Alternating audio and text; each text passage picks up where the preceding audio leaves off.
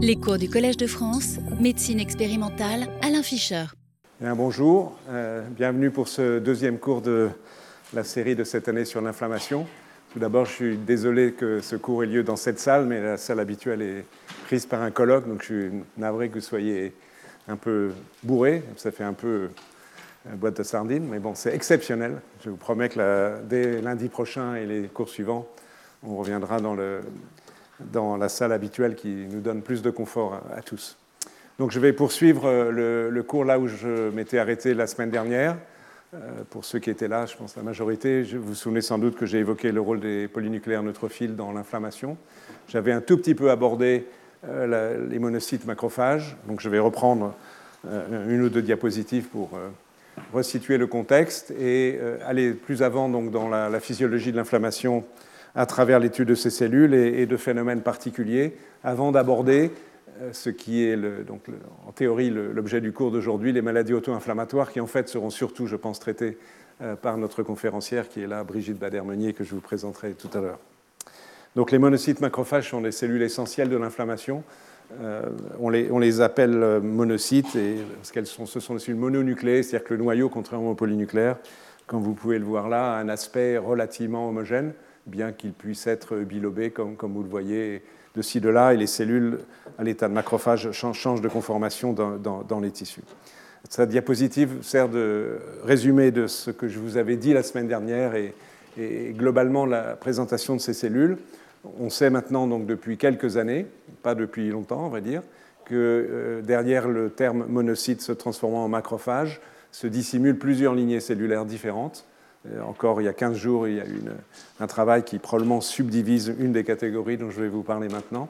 Et donc il faut les considérer dans une certaine mesure séparément et essayer d'évoquer, lorsqu'on pense inflammation, euh, quel est le rôle respectif de chacune d'entre elles. Ce n'est pas tout à fait simple. Donc en pratique, euh, il y a d'une part des cellules qui sont dans le sang, M, monocytes, donc les monocytes dits classiques, qui sont la majorité des monocytes circulants, quelques centaines par millimètre cube dans notre sang sont des cellules qui peuvent se transformer en une catégorie dont je vous dirai un mot tout à l'heure, entre guillemets, non classique. Euh, vous verrez à quoi servent ces, monocytes. Euh, il faut savoir que ces monocytes dans le sang ont une euh, durée de circulation très brève, de l'ordre d'un jour. Ensuite, ils sont remplacés parce que soit ils, ils, sont dans des réserves ou éventuellement, s'il y a un phénomène inflammatoire, ils vont migrer. et donc, il y a ensuite des macrophages, donc des cellules qui se sont différenciées qui sont dans les tissus, mais en gros deux catégories, avec des nuances parce que la séparation n'est pas absolue entre les deux catégories, des macrophages qui sont en fait issus euh, de l'hématopoïèse, donc la fabrication des cellules sanguines embryonnaires extrêmement précoces, dès le sac vitellin, c'est 7 jours chez la souris, pour, sur une gestation de 21 jours. Et ces macrophages embryonnaires, qui sont, ils sont la catégorie de macrophages prédominants euh, au niveau de la peau, plus précisément de l'épiderme, au niveau du système nerveux central, ce sont les cellules de la microglie, dont je vous ai dit un mot la semaine dernière, et au niveau des macrophages qui résident dans les alvéoles pulmonaires, donc là où se font les, échanges gazeux. De façon assez intéressante, il a été montré que ces cellules, une fois placées dans leur environnement qui conduit leur différenciation et des fonctions distinctes, en fonction de leur localisation, ont une capacité d'auto-renouvellement, c'est-à-dire qu'elles peuvent se diviser, donc autrement dit, on a un stock pour la vie de ces cellules en principe.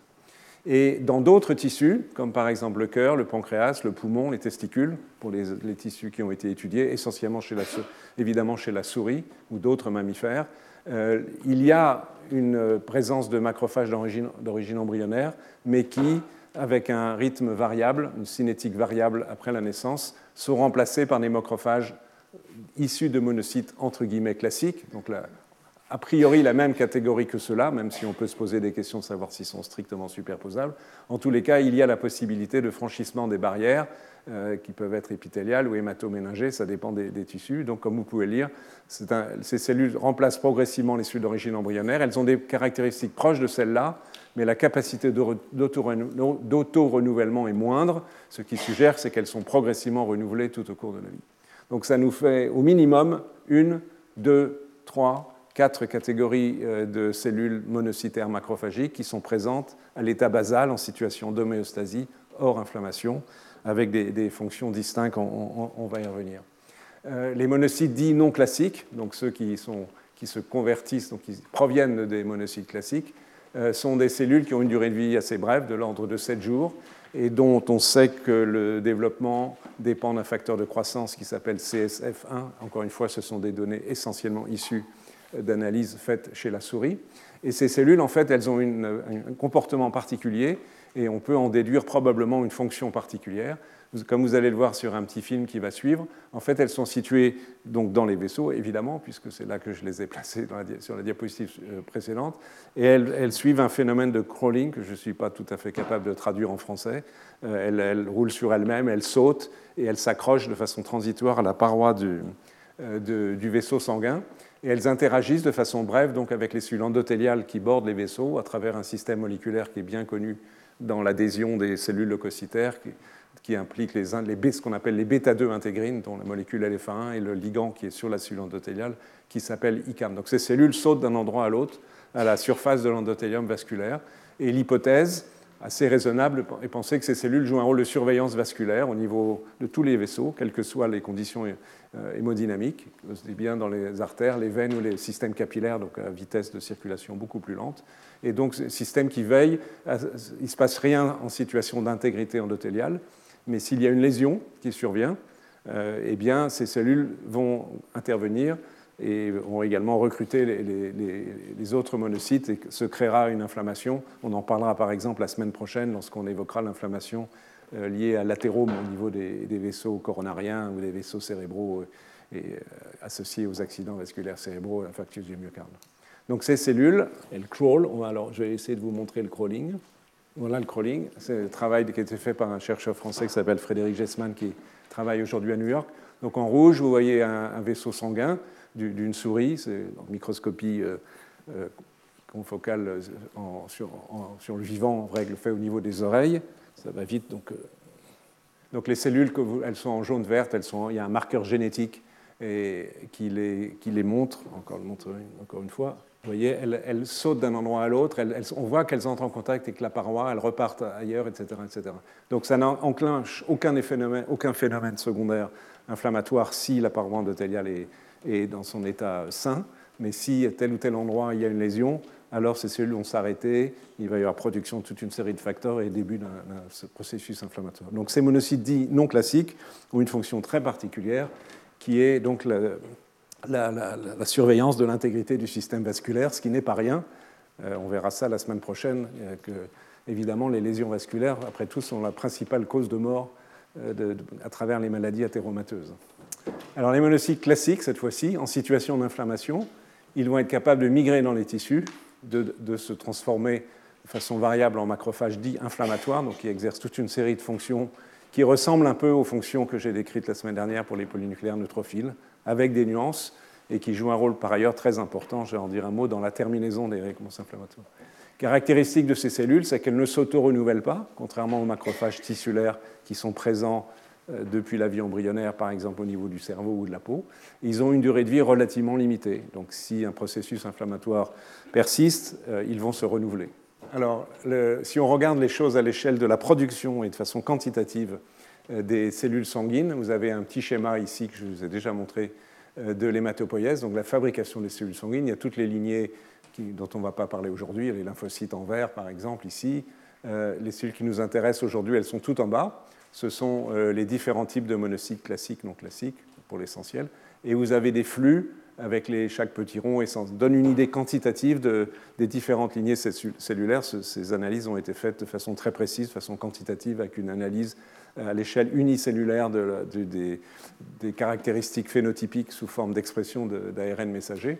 Donc, euh, lorsqu'il y a inflammation, vous pouvez voir immédiatement, si on comparait cette image, notamment si vous focalisez sur le, les cellules qui sont situées à la partie inférieure du schéma avec ce qui se passe ici, et que le flux ici augmente considérablement. C'est-à-dire qu'en situation d'inflammation, un des événements qui va se produire, à côté de la migration des monocytes euh, dans les tissus en se transformant en macrophages, c'est une augmentation de la production de ces cellules au niveau euh, du système hématopoïétique. Et donc il y a une mise en jeu euh, dès, les, étapes les plus précoces, je ne vais pas entrer dans le détail ici, une mise en jeu accélérée de la production des cellules inflammatoires elles-mêmes. C'est vrai pour les polynucléaires neutrophiles dont je vous ai parlé la semaine dernière, et c'est vrai pour les monocytes. Je vous parlerai tout à l'heure d'un phénomène particulier qu'on appelle le train immunity, c'est-à-dire qu'au décours d'une inflammation, euh, les cellules, et notamment les progéniteurs, gardent une mémoire de l'inflammation et ont une capacité accrue de production de ces cellules. Mais on reviendra sur ce concept tout à l'heure. Euh, alors, il faut savoir que les choses sont encore plus compliquées. Évidemment, c'est toujours plus compliqué qu'on l'imagine si on essaye de simplifier. À, côté des quatre populations que je vous ai déjà décrites, il y a au moins une cinquième population qui a été décrite récemment, qui sont des monocytes qui ressemblent à des neutrophiles. Vous allez voir une photo dans une des diapositives qui viennent. Et on a pu montrer que ces cellules qui migrent aussi dans les tissus, donc si on veut, elles appartiennent à la catégorie des, monocytes circulants qui se transforment en macrophages, une action pro-inflammatoire dans les tissus. Mais ils ont, ils ont une, euh, donc un, phénotype, on peut dire, une morphologie particulière. Et on a pu montrer, au moins dans certaines circonstances pathologiques, chez la souris, qu'ils jouent un rôle important. Si on veut résumer euh, globalement, et je ne veux pas insister trop là-dessus, d'autant qu'encore une fois, il s'agit là de notions assez proches de celles que j'ai évoquées en parlant euh, des, polynucléaires neutrophiles la semaine dernière. Les, euh, les, macrophages ont toute une série de fonctions qui sont situées dans la partie droite de ce carré, j'allais dire ce camembert, ce n'est pas exactement un camembert qu'il est carré, c'est un autre type de fromage. Euh, donc, ils sont capables de présenter des antigènes aux cellules lymphocytaires, donc ils peuvent induire une réponse de l'immunité adaptative qui va poursuivre, prolonger et accentuer une réponse inflammatoire lorsque justifiée, évidemment en particulier dans un contexte euh, d'infection, bien évidemment. Euh, ils peuvent participer de ce phénomène de trace immunity dont on va reparler tout à l'heure, c'est-à-dire une accentuation de la réponse inflammatoire après une première inflammation, une espèce de mémoire du système macrophagique. Et, les notions les plus importante se situe ici, c'est que ces cellules sont capables de produire toute une série euh, de molécules qui sont encore une fois du même ordre que les polynucléaires neutrophiles, les radicaux oxygènes, euh, le monoxyde d'azote, etc., et de cytokines, qui sont des effecteurs des réponses inflammatoires. Je n'y reviens pas. Euh, il y a les phénomènes qui sont induits de en anglais, d'emergency monopoiesis, c'est-à-dire je vais revenir, d'accentuation de la production des monocytes à partir de la moelle osseuse de façon urgente, en situation de besoin lié à un processus inflammatoire. Et enfin, j'aurais dû commencer par le bas, excusez-moi, euh, il y a des réserves à monocytes avant d'avoir euh, qu'elles soient épuisées et donc il faille mettre en route la monopoiesis, qui sont en particulier dans la, dans la rate et qui se mobilisent rapidement en cas de, demande de processus inflammatoire.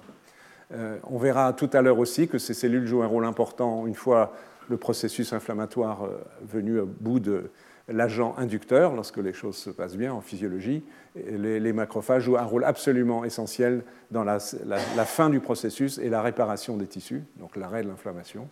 Euh, voilà. Et enfin, les monocytes non classiques, je vous ai déjà dit un mot, donc ils servent de monocytes qui font la patrouille dans les vaisseaux pour s'assurer de l'intégrité. Ici sont les macrophages résidents des tissus, donc ils ne sont pas mobilisés a priori dans une réponse inflammatoire, puisqu'ils sont déjà présents à un endroit donné dans un tissu. Et la question qu'on va aborder tout à l'heure, qu'on va discuter, c'est quelle est leur participation dans, les réponses inflammatoires à côté de, ceux qui se mobilisent à partir des monocytes euh, circulants.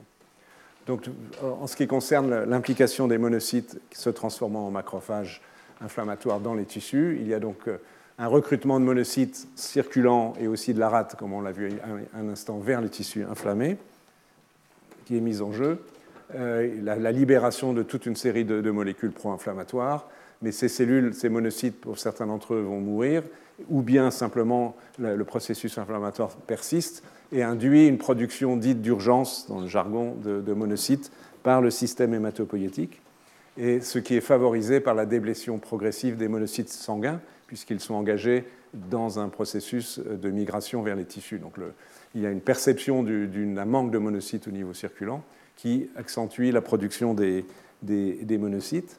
Euh, et euh, donc ceci a pour impact de modifier l'hématopoïèse transitoirement, mais aussi dans une certaine mesure, on y reviendra, ça fait la troisième fois déjà que j'en parle, de façon durable, avec une mémoire du, processus inflammatoire. Donc c'est une vision d'ensemble de, la mise en jeu des, monocytes dans ce système.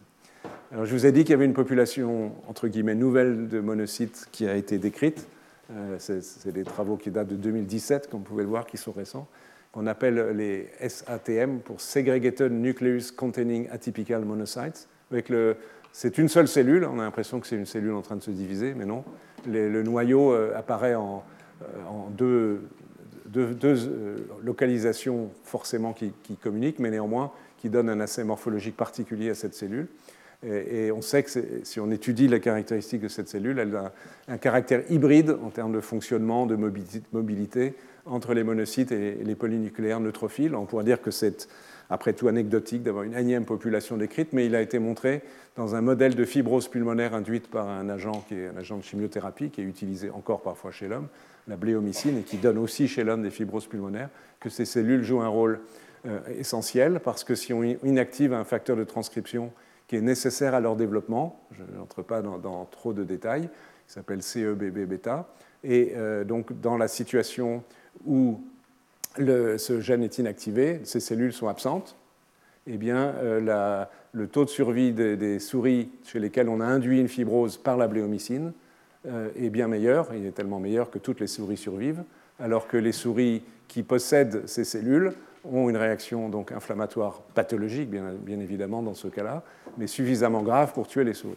Et encore une fois, je vous rappelle que la fibrose pulmonaire induite par des médicaments et par la bléomycine en particulier est une pathologie connue chez l'homme, donc il est plausible, sans certitude néanmoins, que ces cellules et leur mécanisme, leur implication pathologique dans une inflammation chronique pulmonaire soient mises en jeu également chez l'homme. Euh, et des, données similaires ont été euh, générées concernant le foie, la présence de ces cellules dans le foie, dans des processus de fibrose hépatique. Ça évoque la cirrhose hépatique, bien sûr, qui peut être générée par différentes, par différentes causes, mais que les mêmes cellules peuvent être donc mises en jeu dans des processus inflammatoires chroniques hépatiques. Évidemment, là, je l'évoque sous un angle pathologique parce que c'est ainsi qu'elles ont été le mieux décrites. Euh, si elles existent et qu'elles ont une action d'inflammation chronique pathologique, ça veut dire aussi qu'à l'état euh, d'inflammation entre guillemets physiologique, elles sont aussi mises en jeu, même si on ne sait pas encore très bien aujourd'hui comment. Si on regarde un, instant à nouveau la, fabrication des, des, différentes cellules monocytaires et macrophagiques, à partir d'ici, HSC, c'est les cellules souches hématopoïétiques, donc qui donnent naissance, comme vous le savez, à toutes les cellules sanguines. Ici, vous avez les, progéniteurs euh, des lignées myéloïdes, et ici des granulocytes et des monocytes, et la lignée euh, qui, se différencie en ces SATM, hein, avec ce noyau curieux. Voici, euh, il y a évidemment toutes sortes de marqueurs, donc c'est un, un, peu distinct de la différenciation des autres monocytes qui sont ici et des cellules dendritiques qui sont les cellules présentant l'antigène. Donc elles se situent un peu à côté avec des marqueurs différents et un facteur de transcription qui joue, dont je, vous ai déjà parlé, CEP-bêta, qui est absolument indispensable à leur développement. Donc voilà pour cette euh, catégorie de cellules dont je ne reparlerai plus, mais juste pour évoquer la diversité des, des différentes lignées et qui ne sont pas strictement une cellule qui se différencie en fonction du contexte lorsqu'elle est déjà mature, comme l'est un monocyte circulant qui est par là. Non, il n'est pas par là, il est plutôt là, les monocytes inflammatoires, puisque vous voyez que le point d'embranchement il est plus précoce dans l'hématopoïèse. Euh, alors, au cours de l'inflammation, donc, il va, la situation dans le tissu où ce processus euh, survient, mettons la peau, mais ça peut être le foie, le poumon, le cerveau, etc. On a deux types de cellules présentes finalement, si je mets de côté celles dont je viens de parler pour simplifier un tout petit peu les questions que je vais essayer de poser maintenant. D'une part, donc les monocytes dits classiques qui se transforment en macrophages inflammatoires sans capacité d'auto-renouvellement et qui ont une durée de vie limitée, je répète ce que je vous ai déjà dit, mais qui vont venir rejoindre, dans une certaine mesure, des macrophages déjà présents, des macrophages tissulaires, présents, encore une fois, depuis la vie embryonnaire s'il s'agit, par exemple, de l'épiderme au niveau de la peau. Et donc, on a deux populations cellulaires. Et la question, c'est, dans un processus inflammatoire, est-ce que les deux populations jouent un rôle? Est-ce qu'elles ont un rôle équivalent? Euh, comment ça fonctionne? Et la, réponse simple à cette question, c'est qu'on ne sait pas très bien. Euh, mais je vais quand même évoquer quelques éléments et c'est probablement variable. Euh, donc une façon d'étudier cette question, sur le papier assez simple, c'est de bloquer la migration des monocytes classiques vers les tissus. on peut le faire de façon génétique, vous allez voir ça dans une seconde. S'il n'y a plus cette lignée cellulaire qui migre dans les tissus, qu'est-ce qui se passe dans un processus inflammatoire? Est-ce qu'il survient de la même façon ou pas, etc. etc. Donc ça, ça a été fait en euh, bloquant le récepteur de chémokine qui s'appelle CCR2, parce que ce récepteur de chémokine qui est exprimé par les monocytes est, euh, un, élément essentiel de la réception de signaux par les monocytes qui leur, disent, qui leur donnent l'instruction de quitter la circulation sanguine et de migrer vers les tissus. Donc Si CCR2 n'est plus exprimé, il y a un développement, une migration plus exactement, limitée de monocytes vers les tissus, et donc cette population-là est, si on veut être schématique, absente. Donc dans ce contexte, euh, il n'y a pas de migration, il n'y a pas d'inflammation, et donc, au moins dans un modèle donné, mais à nouveau, la limite de ce que, des données expérimentales que j'évoque à l'instant, c'est que ce sont souvent des modèles d'inflammation pathologique, parce qu'ils sont plus faciles à observer, parce qu'ils ont une plus grande ampleur. Dans un modèle d'inflammation digestive au niveau du côlon, il n'y a pas d'inflammation, il n'y a pas de colite. Autrement dit, au moins dans le contexte de l'induction, il faut se méfier des modèles, mais de l'induction d'une colite avec un agent chimique qui est classiquement utilisé chez la souris, donc c'est complètement artificiel, hein, évidemment.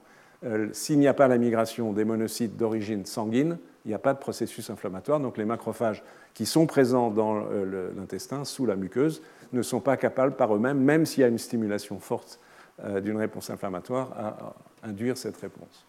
Alors, ce qu'on peut observer d'une manière générale, c'est que les effecteurs que sont les macrophages inflammatoires issus des monocytes sanguins ont des propriétés pro-inflammatoires très supérieures aux macrophages résidents. Par exemple, ils tuent beaucoup mieux les bactéries ils produisent ils ont, pardon, ils ont l'enzyme qui permet de produire euh, le, NO, qui est un agent assez puissant de destruction de certains types de microbes, bien plus important que les macrophages résidents, et la production de cytokines, comme le TNF et d'autres, est également puissante. Donc intrinsèquement, en moyenne, avec beaucoup de réserves sur les modèles étudiés, on peut considérer que les macrophages inflammatoires ont une fonction plus importante et explique par exemple le fait qu'au niveau de l'intestin, on, ne voit pas euh, de, colite lorsque ces cellules ne peuvent pas migrer vers l'intestin. Mais euh, les limites, c'est que la durée de vie de ces cellules est beaucoup plus courte, je l'ai déjà dit, que les macrophages résidents.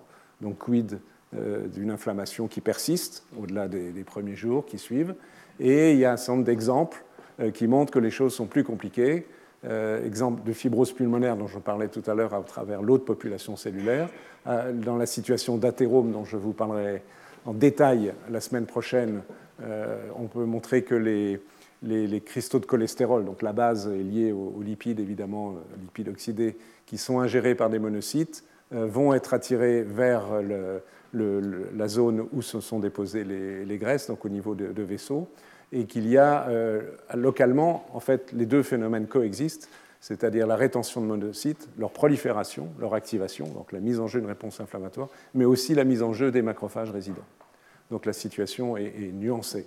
Si bien qu'on, comme la situation est nuancée, on se retrouve avec deux modèles, et les deux modèles dont on ne sait pas s'ils ne sont pas tous les deux valables en fonction des contextes, des tissus, premièrement, et du type d'inflammation, donc des agents inducteurs, euh, deuxièmement. Le premier modèle, c'est un modèle qui différencie les cellules sur leur base ontogénique. Je ne sais pas si vous arrivez à, probablement pas à lire, mais je vais, vous dire ce qu'il en est. Donc on a ici les macrophages issus du sac vitellin, encore une fois la microglie dans le cerveau, les cellules macrophagiques euh, qui s'appellent les cellules Langerhans euh, au niveau de l'épiderme, etc. Euh, ici on a une population voisine qui sont les monocytes issus du foie fœtal, donc qui ont été produits par les métopoïèses précoces pendant la vie fœtale. Et là, par opposition à droite, les monocytes dérivés de la moelle osseuse, donc qui sont produits tout au cours de la vie et qui, sont, qui, circulent et qui peuvent migrer dans les tissus et qu'on appelle les macrophages inflammatoires. Donc ça, c'est à l'état basal. Et euh, lorsqu'il y a une inflammation, donc la question, c'est si on prend toutes ces, euh, populations euh, dérivées donc, du, sac vitellin, du foie fœtal, de la moelle osseuse, je ne sais plus quelle est la, pourquoi ils m'ont rajouté une quatrième catégorie ici, je ne sais plus, mais peu importe, ça ne change pas la, discussion. Est-ce qu'ils se comportent de, façon identique ou non euh, une théorie est de dire que seules ces cellules-là, donc vous considérer, ce sont les monocytes recrutés, donc qui sont déjà dans les tissus, mais qui dérivent de cela. Donc, en fait, ces deux catégories sont presque semblables. Est-ce que seulement ces cellules-là, plus c'est rouge, plus elles sont pro-inflammatoires?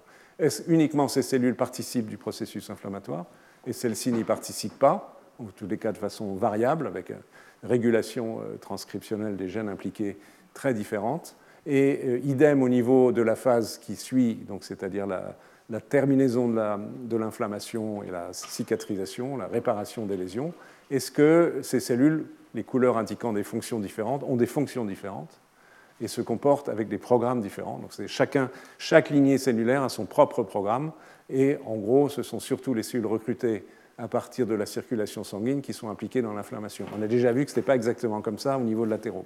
Mais enfin, c'est une hypothèse. Seconde hypothèse, complètement à l'opposé.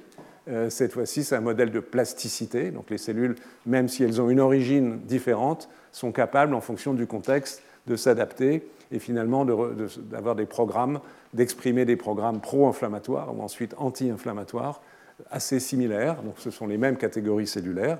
On discute de la même façon, mais les couleurs changent, comme vous voyez. Ici, dans un contexte d'inflammation dans les tissus, on fait l'hypothèse que toutes les cellules, quelle que soit leur origine, les cellules donc, qui sont là embryonnaires, la microglie encore une fois dans le cerveau, ainsi que les macrophages recrutés à partir de la circulation sanguine, vont tous, peu ou prou, exercer la même fonction pro-inflammatoire. Que c'est complètement différent de cette image-là. Et au niveau de la phase de résolution de l'inflammation, idem, tout le monde est bleu ici. C'est une façon imagée d'indiquer que toutes les cellules participent éventuellement de façon quasi identique à un programme anti-inflammatoire et de réparation des lésions. Et encore une fois, on peut, vous voyez que ces schémas sont euh, sortis d'une revue qui est toute récente, donc c'est vraiment le questionnement actuel. Et euh, pour l'instant, euh, je pense que la moins mauvaise réponse que l'on puisse faire, c'est que les deux modèles coexistent en fonction des contextes, ce qui rend, compte de toute la complexité.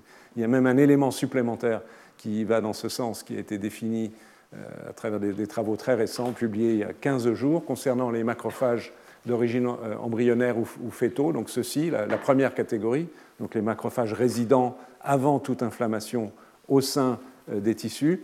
Euh, un, collègue français s'appelle Florent Ginoux, qui est un des grands spécialistes du développement des macrophages et qui travaille à Singapour, malheureusement, un peu loin, mais il a montré qu'il y avait deux, deux catégories qui n'avaient pas les mêmes fonctions. même ici, ce n'est pas une lignée, enfin c'est toujours une lignée, mais qui se développe avec deux types de cellules qui ne sont pas anatomiquement situées au même endroit dans les tissus.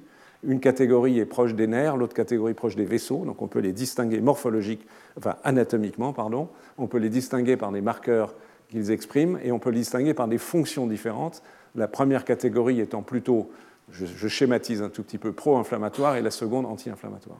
Donc la complexité va au-delà de ce schéma, qui juste, en fait, pose la question de ce que l'on sait, de ce qu'on ne sait pas aujourd'hui, sur l'implication des différents types de macrophages dans l'inflammation, sachant que par ailleurs, évidemment, les macrophages présents dans les tissus jouent un rôle très important dans l'homéostasie de ces tissus, dans l'interaction avec les cellules du tissu, la microglie avec les neurones, par exemple, etc. etc.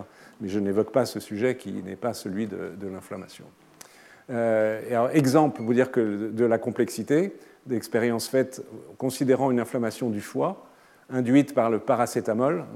Tout le monde connaît le paracétamol parce que tout le monde a avalé du paracétamol dans sa vie lorsqu'on a de la fièvre on a mal quelque part.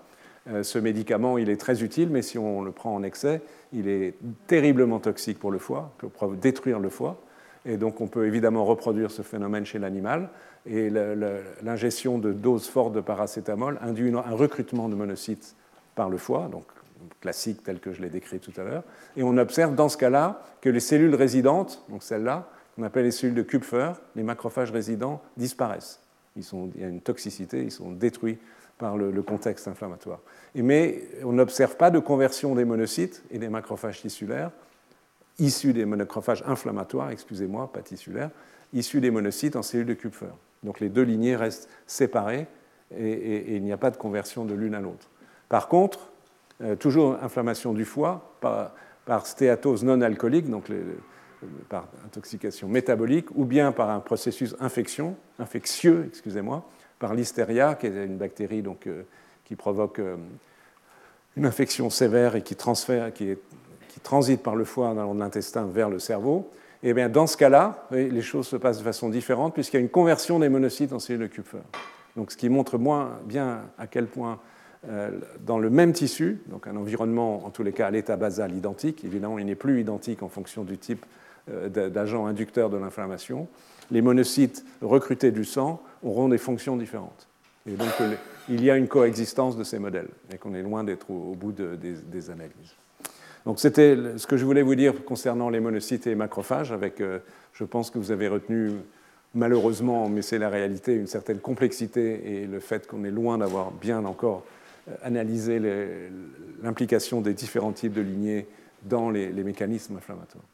Je voudrais évoquer maintenant un, processus très important de réponse inflammatoire qui s'appelle les inflammasomes. Vous allez voir de quoi il s'agit dans une seconde, qui est une voie moléculaire qui joue un rôle très important dans un certain type d'inflammation, qui donne naissance à certains types de produits de l'inflammation, pour dire tout de suite l'interleukine 1 et un certain type de mort cellulaire.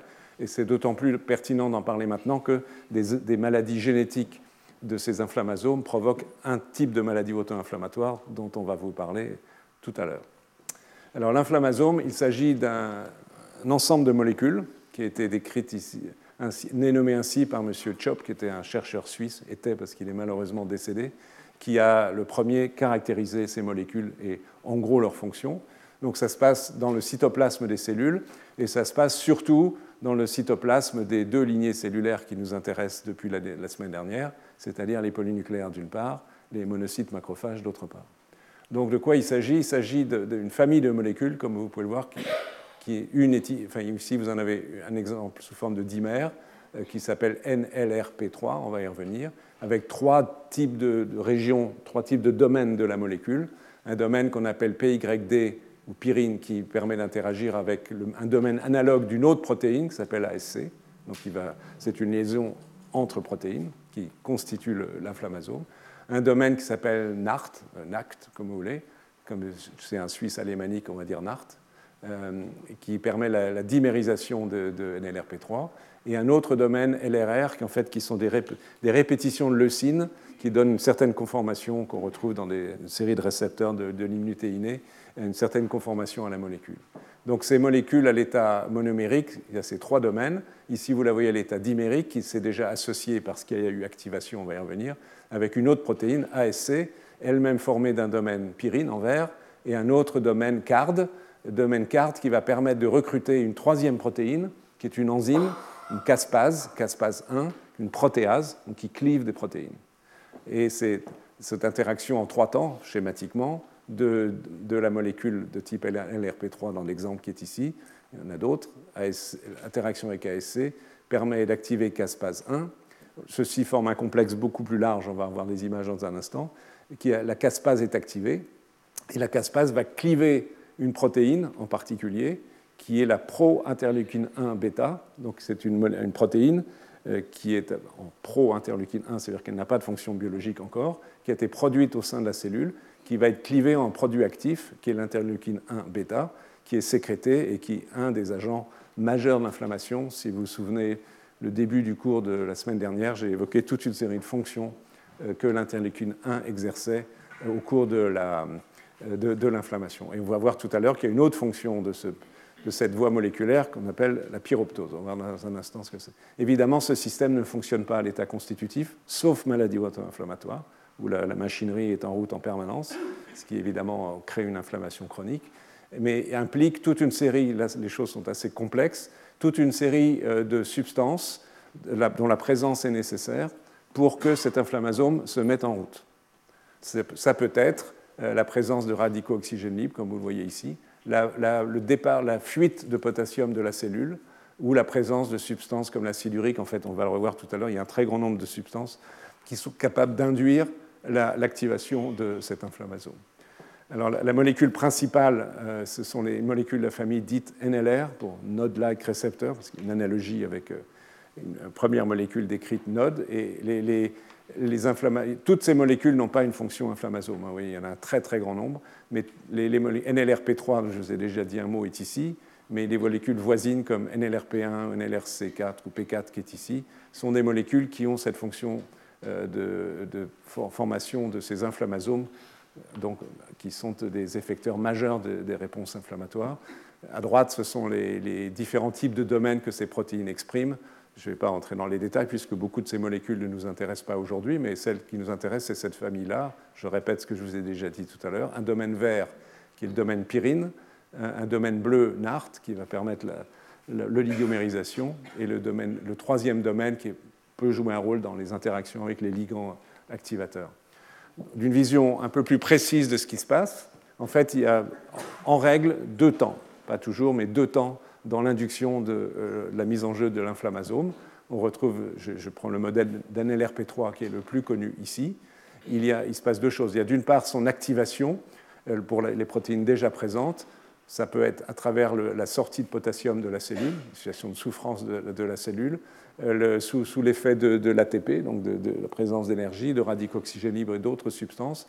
La molécule, on va voir qu'elle va changer de, configuration, elle se dimérise et elle forme même des, des comment on dit, six valences, hexamères, des hexamères qui sont représentés ici euh, et qui sont aussi activés, pardon, j'aurais pu l'indiquer avant, par donc, des, radicaux oxygène libres, la libération de cardiolipines, aussi des, on va le revoir, c'est probablement une notion importante, de l'ADN mitochondrial oxydé, en fait, qui témoigne d'une souffrance de la mitochondrie dans le processus cellulaire. Autrement dit, vous voyez beaucoup d'agents inducteurs assez distincts qui ont pour conséquence euh, la, donc la multimérisation de euh, la molécule NRP3 et qui va induire, on va le revoir, les signaux d'activation qui, qui permettent le clivage de la, pro-interleukine Mais en parallèle, par exemple, lorsqu'il y a une activation via les récepteurs de type TLR, dont je vous ai parlé entre autres la semaine dernière, récepteurs innée qui sont activés en reconnaissant par exemple des, des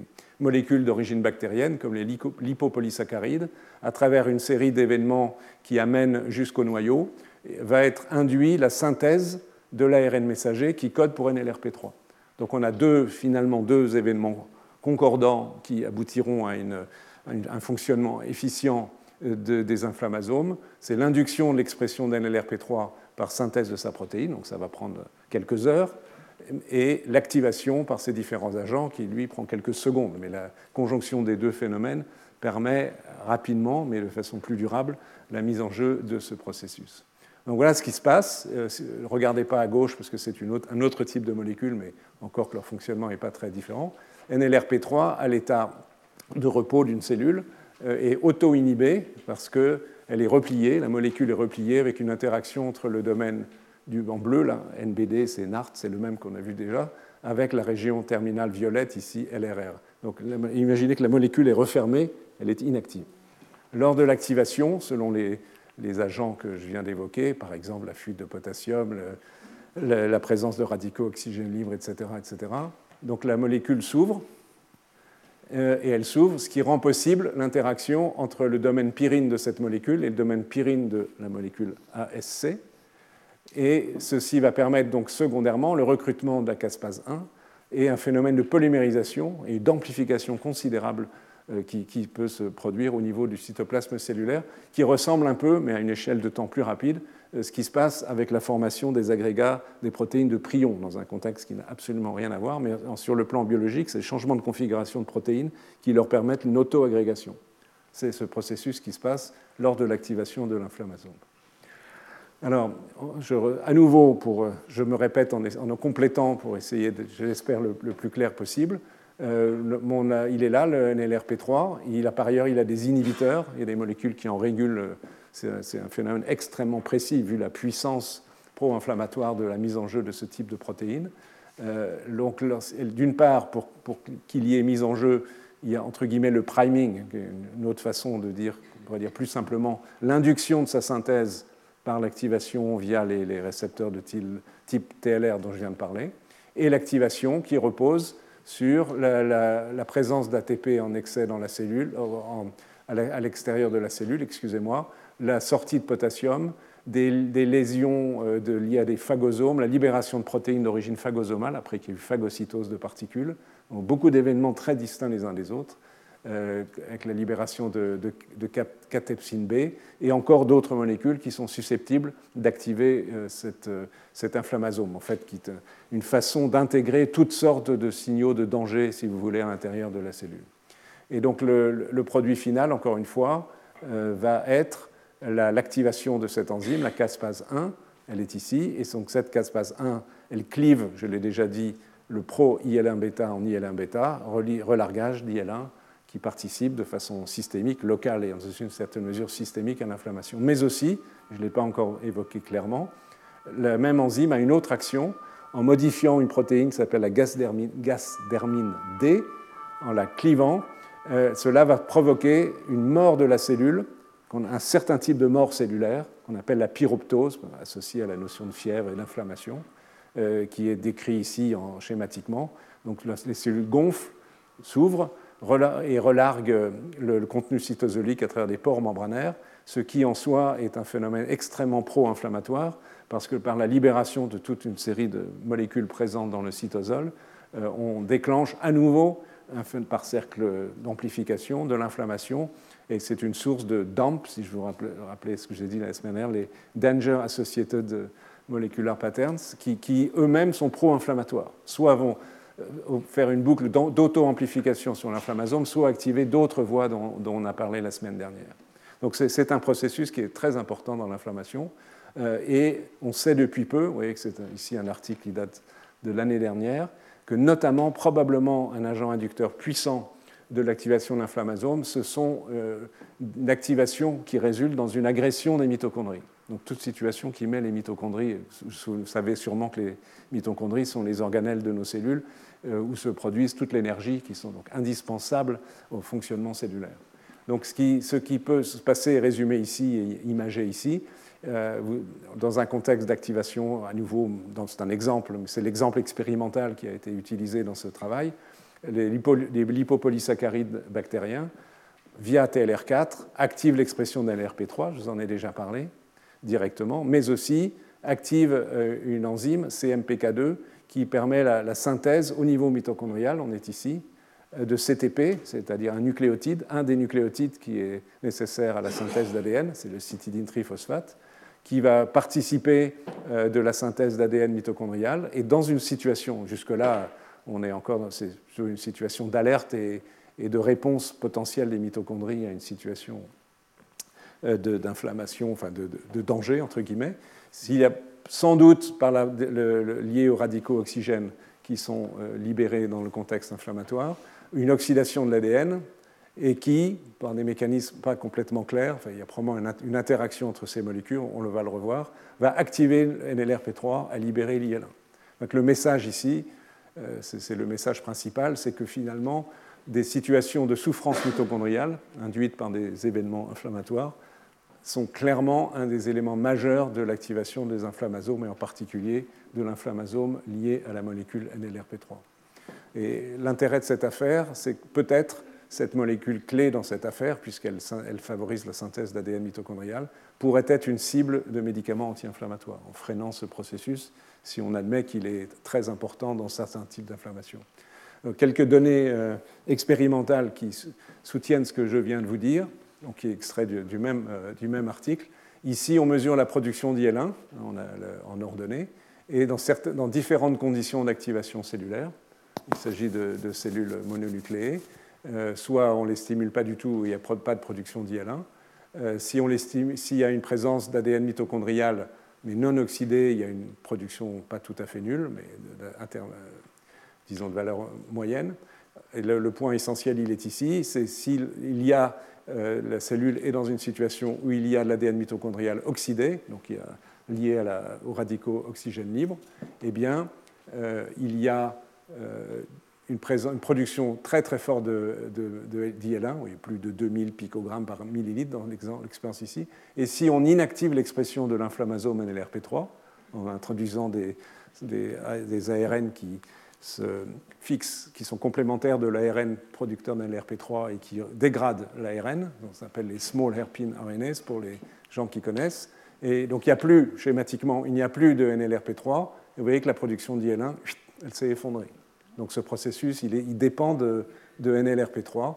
On peut le reproduire aussi avec de l'ADN qui n'est pas mitochondrial, mais peu importe. Et ce n'est pas vrai pour une autre cytokine. C'est lié à la production d'IL1. Pour le TNF, dont la production repose sur d'autres mécanismes, quelles que soient les conditions, il ne se passe rien, tout est stable. Euh, et on peut montrer qu'il y a une colocalisation de l'inflammasome, de la molécule ASC, on a vu que c'était un élément de l'inflammasome, avec l'ADN, euh, c'est ce qui est mesuré. Dans des conditions d'activation de, NLRP3, par exemple, il y a plusieurs conditions ici, mais avec à nouveau du lipopolysaccharide, plus une substance comme la nigéricine ou l'ATP, peu importe, qui active directement l'inflammasome NLRP3, on trouve une colocalisation, c'est ce que mesuré là, avec des substances fluorescentes entre l'ASC et l'ADN. Donc il est probable, si je reviens au schéma précédent, même s'il y a ici un point d'interrogation de prudence, c'est qu'il y a une interaction directe entre l'ADN oxydé éventuellement libérés par les mitochondries, donc c'est le schéma ici, avec NLRP3 et l'activation de NLRP3. Voilà pour cela. Alors il y a, toute, encore une fois, cette euh, fonction pro-inflammatoire est tellement puissante qu'elle est très finement régulée. Pas entrer dans les détails, mais il y a toute une série de molécules, euh, NEX7 par exemple ici, ou ces molécules dites POP1 ou POP2 qui agissent sur l'inflammasome lui-même, euh, qui sont des substances assez intéressantes, des molécules intéressantes qui pourraient être régulées euh, dans des objectifs d'action anti-inflammatoire. NLRP3 n'est pas le seul inflammasome. Il y en a un autre qui est aussi d'ailleurs tout à fait pertinent lorsqu'on va discuter dans un instant les maladies auto-inflammatoires. L'autre s'appelle la pyrine. C'est son nom euh, initial qui repose sur le fait qu'il y a des mutations du gène qui code pour la pyrine qui donnent la maladie qu'on appelle la fièvre méditerranéenne familiale ou maladie périodique, dont je vais vous reparler tout à l'heure, euh, et donc pyrine pour fièvre. Et donc, voici le, principe est le même, mais vous allez voir que la façon dont cette inflammation est activée est tout à fait différente et très intéressante. C'est des notions assez récentes. Euh, la, pyrine est ici, même principe d'action. Lorsqu'elle est activée, on va revenir sur l'activation, qui est la partie supérieure de la diapo ensuite. Euh, elle se fixe par les mêmes domaines euh, pyrine, pyrine, un domaine pyrine, ça tombe bien, avec le domaine pyrine de ASC qui, qui euh, par son domaine CARD, recrute la procaspase, active la procaspase, et c'est exactement la même chose que ce que je vous ai déjà écrit tout à l'heure pour NLRP3. La caspase active induit le clivage de pro-IL1 en IL1 et induit euh, le phénomène de pyroptose. Donc le, résultat final est le même qu'avec l'inflammasome NLRP3. Ce qui distingue, mis à part le fait qu'il ne s'agisse pas des mêmes molécules, euh, la pyrine, qui est également présente dans, le cytosol des cellules pro-inflammatoires, c'est la façon dont elle est activée et, alors, activée ou inactivée. À l'état basal, la pyrine est inactivée de façon euh, constante, euh, et j'allais dire inactivée de façon active, ce qui n'est pas extraordinaire, et inhibée de façon active. Ce n'est pas passivement euh, non fonctionnelle, elle est inhibée en permanence par une, enzyme qui s'appelle la ROA kinase, je ne vais pas entrer dans trop de détails, qui est associée à la régulation du cytosquelette cellulaire. Donc en permanence, euh, ROA actif bloque euh, toute fonction de la pyrine, empêche, on va voir comment dans un instant, la pyrine d'être active. Si par abstraction il n'y avait plus de ROA dans la cellule, la pyrine serait constamment active. C'est différent du processus de la mise en jeu de NLRP3, qui est passivement inactif et qui devient actif lorsqu'il y a un certain nombre de stimuli qui interviennent. Ici, de façon constante, pyrine est inhibée par la ROA. Et alors, il y a un certain nombre de microbes et plus exactement de toxines microbiennes, par exemple de Clostridium difficile, qui est une bactérie qui donne par exemple des pathologies digestives qui peuvent être euh, sévères, ou la bactérie du botulisme, qui était associée aux contaminations des conserves dans le passé, etc., et toute une série d'autres toxines qui inactivent ROA, en fait par phosphorylation, et, d'autres modifications. Donc si ROA devient inactif, de façon passive cette fois-ci, la pyrine euh, est capable euh, de changer de configuration, de s'associer à SC et d'être activé.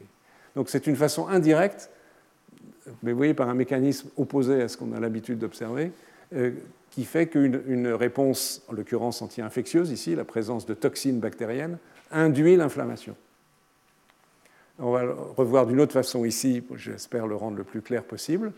vous avez à l'état basal, c'est le schéma du haut, euh, la pyrine est ici. Vous voyez, elle a une configuration fermée. Vous avez le, domaine euh, pyrine et le, domaine euh, CARD qui, permet l'association, pardon, le domaine pyrine qui permet l'association AASC et, et, les autres domaines. et donc, cette configuration fermée, elle est liée à ROA qui active, il y a un intermédiaire, hein, des protéines qui, qui sont des, kinases, PKN1, PKN2, qui phosphorylent la pyrine. Vous avez ici le, phosphate qui a été ajouté et qui, par liaison à une autre protéine, 1433, peu importe, maintient inactif la protéine pyrine. Donc c'est ce qui se passe à l'état basal dans nos polynucléaires, dans, dans nos monocytes. Lorsqu'interviennent les toxines bactériennes, vont bloquer l'action de ROA, et d'ailleurs certaines agissent aussi au niveau des kinases qui sont ici. Donc l'inhibition ici est levée, l'interaction, le, phosphate va disparaître, et donc la molécule prend une forme active, et donc va se former euh, des, hexamères. À nouveau, c'est le même processus que ce que je vous ai indiqué tout à l'heure. c'est ainsi que les choses fonctionnent. Et ceci amène un nouveau concept, enfin, si on veut jouer avec les mots, qui est le concept de hump. Est-ce que j'ai les mots? Voilà. Dans les cours précédents, je vous ai parlé de pump et de dump. Aujourd'hui, on a des hump en attendant la suite. pump, c'est des patterns associated, pathogènes, excusez-moi, associated molecular patterns. Donc, ce sont des, des molécules d'origine exogène provenant de microbes qui sont reconnus par des récepteurs, par exemple, comme les toll-like récepteurs, et qui sont évidemment des agents inducteurs puissants d'inflammation, dans le cadre d'une réponse antimicrobienne. Les DAMP, ce sont des Danger Associated Molecular Patterns, donc ce sont des molécules endogènes, l'ATP, les, radicaux oxygènes libres, l'acide urique et toutes sortes de substances, l'ADN lui-même, lorsqu'il est libéré parce qu'une cellule est lésée. Là, on ajoute un troisième concept qui est celui de HAMP. Où est-ce qu'il est mon. Qui est, voilà, qui, les gens qui ont proposé cela, c'est Homeostasis Altering Molecular Processes. Donc, c'est un, système, en fait, qui est d'inhibition d'un système actif qui empêche l'inflammation. c'est une mise en jeu opposée. Les toxines, je me répète, inhibant un processus d'inhibition constante de l'inflammation. Donc l'idée ici, c'est que ceci peut survenir, par exemple, s'il y a une localisation pathologique de protéines endogènes, comme si, par exemple, l'ADN mitochondrial présent dans le cytosol, qui peut arriver, euh, activer d'autres des récepteurs qui reconnaissent l'ADN, mais ensuite, s'il est oxydé, aussi NLRP3 directement, et que tout ceci est clairement associé aux lésions euh, tissulaires et associé aux deux autres phénomènes, directement actifs cette fois-ci, où les molécules activent les, substances pro-inflammatoires. Ici, c'est l'inhibition d'inhibition avec le RAMP. Et on a globalement une situation où pour euh, ces inflammasomes, notamment NLRP3, finalement, on a une situation où il réagit à la fois des PAMP, des DAMP et des HAMP. Si on Il, y a, un mélange des trois types de phénomènes. Donc si on reprend ce qui est connu aujourd'hui, et probablement on est loin du compte, euh, NLRP3 intègre toute une série de signaux pro-inflammatoires qui peuvent provenir de virus, donc d'acides nucléiques, de produits bactériens, donc ça c'est typiquement via des PAMP, de cristaux comme l'acide urique dans la goutte. L'inflammation de la goutte, euh, qui est une maladie connue depuis bien longtemps, elle est liée à une mise en jeu, une activation forte de NLRP3 et une production massive locale d'interleukine 1. Des acides gras insaturés, des radicaux oxygènes libres, les mitochondries lésées, plus donc d'autres phénomènes métaboliques, la diminution de la concentration intracellulaire de potassium, la baisse d'oxydation d'acide gras, la diminution de l'acide aminé, donc toutes des situations de péril cellulaire entraînent, cette, avec intégration de ces signaux, l'activation d'un LRP3 ou la pyrine, on l'a vu, de façon en, inhibant l'inhibition. Je me répète, donc on a des systèmes globaux duals d'activation où il y a à la fois l'induction de l'expression des protéines de l'inflammasome, comme la pyrine ou comme euh, le NLRP3 et des signaux directs d'activation ou d'inhibition d'inhibition. Je me répète pour. Euh, et alors les, choses sont, ça c'est juste un instant, c'est intéressant d'observer cela, c'est que dans le monde microbien, il y a toujours des contre-mesures aux mesures qui permettent de lutter contre une infection, et il y a aussi des contre-contre-mesures. Euh, si certains types de, pathogènes, de microbes, ont des systèmes moléculaires qui clivent la, la. Donc s'il clive la pyrine, il n'y a plus d'action possible, et donc ça permet à la bactérie d'échapper à la réponse inflammatoire de l'immunité innée qui permettrait de participer au contrôle de l'infection bactérienne. Mais euh, au cours de l'évolution, été sélectionnés euh, des processus qui, qui sont une contre-mesure, c'est-à-dire que nous disposons d'une protéine qui s'appelle PYDC1, qui se trouve être aussi une cible de la même molécule d'origine bactérienne qui clive la pyrine. Et euh, le clivage, en fait, par la bactérie de PYDC1 a pour conséquence de lever l'inhibition par la molécule PYDC1 de l'activation de la pyrine. Donc la bactérie se fait prendre à son propre piège, si je puis dire, puisqu'elle détruit une molécule inhibitrice de la, pyrine, et donc ceci favorise l'activation de la pyrine. Vous voyez les degrés d'interaction euh, qui se sont sélectionnés au cours de l'évolution. Je suis désolé, hein, c'est ainsi et sont des processus. Alors, ces inflammasomes, ils jouent un rôle très important en pathologie. Euh, et les maladies, un certain type de maladies auto-inflammatoires, dont j'espère je vais avoir le temps de vous dire un mot, en sont un, prototype, vous verrez ça dans un instant, mais aussi on les retrouve mis en jeu, et peut-être on aura l'occasion d'en reparler dans les cours, les cours suivants, sous forme d'inflammation stérile, donc hors contexte infectieux, euh, dans un contexte où le système est anormalement dérégulé, d'inflammation chronique. Cela a été décrit au cours de maladies neurodégénératives, Alzheimer, etc., même si on ne sait pas très bien jusqu'à quel point cela participe du processus, mais on en observe les évidences moléculaires. Euh, au cours de maladies métaboliques, diabète, obésité, au cours des pathologies inflammatoires hépatiques, typiquement la stéatose hépatique non alcoolique, ce qu'on appelle le NASH, qui est une pathologie euh, fréquente et sévère euh, du, foie, et puis au cours des maladies cardiovasculaires, avec l'athérome dont, on parlera. Et, ceci repose donc sur la mise en jeu combinée des DAMP et le phénomène HAMP qu'on a vu pour la, la pyrine. Je vous ai parlé il y a un instant. Voilà pour les inflammasomes. Euh, un, autre aspect important de l'inflammation, même s'il est peut-être aujourd'hui un petit peu trop à la mode, mais on ne peut pas ne pas en parler, est le concept de train immunity que j'ai laissé en anglais, parce que je n'ai pas une bonne traduction française. ce qui s'en rapproche, c'est immunité, immunité excusez-moi, entraîner, former, éduquer, quelque chose comme ça. Mais bon, train immunity, c'est un peu tout ça en même temps. De quoi il s'agit? Alors, vous savez tous, euh, j'en suis sûr, que dans l'immunité dite adaptative, c'est-à-dire les fonctions des lymphocytes T, l'immunité cellulaire, et des lymphocytes B, la production des anticorps, il y a une mémoire immunitaire.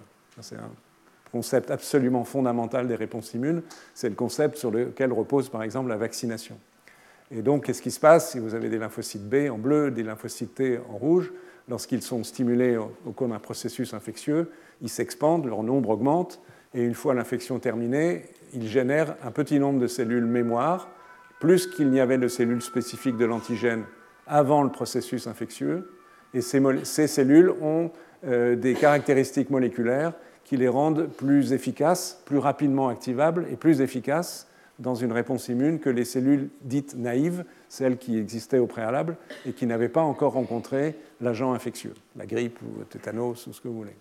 Et donc, lorsqu'on dispose de telles cellules, s'il y a un nouveau contact avec l'agent infectieux, mettons la grippe, si c'est exactement le même virus de la grippe, sinon ça ne marche pas très bien, euh, eh bien ces cellules vont se mettre en jeu très très vite, puis il y a des anticorps en permanence, si bien qu'il n'y aura pas d'infection. Donc c'est le principe de la mémoire immunitaire. Donc ça, c'est connu depuis quelques dizaines d'années.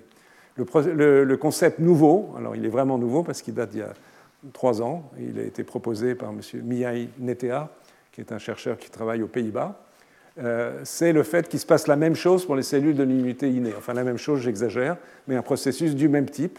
C'est-à-dire que lorsqu'il y a une infection ou une inflammation, ce n'est pas forcément infection, euh, autrement dit, pas forcément une inflammation septique, ça peut être une inflammation aseptique, on le, reverra. Donc il y a une réponse inflammatoire, évidemment, qu'on peut mesurer par toutes sortes de marqueurs, l'IL1, etc., etc., etc. Mais s'il y a un second événement qui, qui survient un peu plus tard, la réponse va être, plus va être amplifiée.